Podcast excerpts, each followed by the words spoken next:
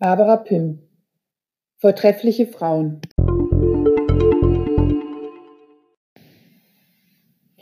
Wer kennt nicht die skurrilen Dorfgemeinschaften in den Inspektor Barnaby-Krimis oder den Father Brown-Geschichten, die die BBC gerade so zeitgemäß altmodisch mit Mark Williams verfilmt hat?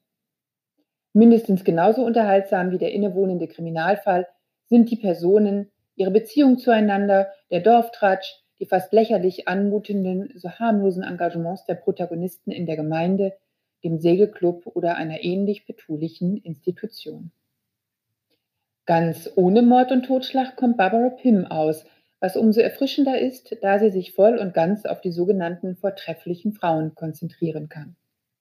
Alleinstehende Damen, die oft als ältlich betitelt werden, obwohl sie manches Mal gerade erst Anfang 30 sind. Unverheiratet, Alleine lebend oder zusammen mit einer Freundin sind sie auf dem besten Weg, eine alte Jungfer zu werden.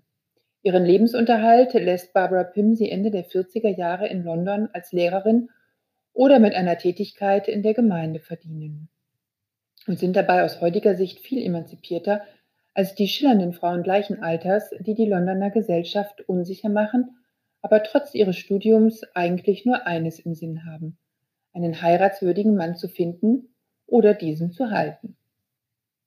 Barbara Pym kennt nicht nur das Kleinstadtleben Englands, wo sie geboren wurde und starb, sondern auch die College-Gesellschaft in Oxford, wo sie Literatur studierte, und das African Institute in London, wo sie als Assistant Editor arbeitete. Und genau zwischen diesen geistigen Polen siedelt sie auch ihren bekanntesten Roman Vortreffliche Frauen an. Eine von ihnen ist Mildred Lethbury. Durch eine Erbschaft finanziell einigermaßen unabhängig, lebt sie bescheiden in einem eher mittelmäßigen Stadtviertel in London. Sie ist mit dem Pfarrer Julian Mallory und seiner ihm den Haushalt führenden Schwester Winifred befreundet. Um sich zu beschäftigen, kümmert sich sie sich halbtags um verarmte Damen. Bis zu dem Tag, an dem in die Wohnung unter ihr das Ehepaar Helena und Rockingham Napier einzieht. Charmant, aber auch streitlustig und dem Alkohol nicht abgeneigt, erobert vor allem der liebenswürdige Rocky das Herz der braven Singlefrau, während Helena ihrem Namen nicht gerecht wird.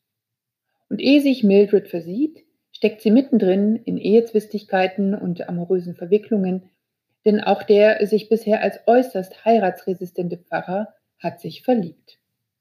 Mildreds Einsatz ist gefragt. Jeder bittet sie um Hilfe, was die unscheinbare und durchschnittliche Frau nicht nur in die prähistorische Gesellschaft Londons führt, sondern auch auf die Klatsch-Hitliste der vortrefflichen Gemeindedamen, deren Hauptsorge das nächste Wohltätigkeitsfest und das Wohlergehen des Pfarrers ist. Barbara Pym zeichnet ihre Figuren in all ihren Eigenheiten nicht nur ungemein humorvoll und liebevoll, sondern fängt die betulich entspannte Londoner Nachkriegsstimmung in dem kleinen Mildred-Universum treffsicher ein. Ohne Mann gelingt es den Frauen, anständig ihr Leben zu meistern und sich vorsichtig modernen Lebensformen, heißt als Singlefrau und berufstätig durchs Leben zu gehen, zu öffnen.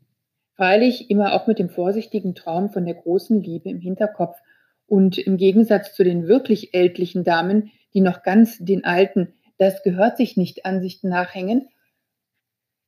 Und umso emanzipierter sich auch Mildred, so emanzipiert sich auch Mildred dank ihrer neuen Nachbarn unmerklich, bis sie feststellt, dass auch ihr ein durchaus erfülltes Leben beschieden ist an dem, wie sich herausstellt, sogar der eine oder andere Mann Interesse hat. Barbara Pim, Vortreffliche Frauen, erschienen im Dumont Buchverlag Köln 2019.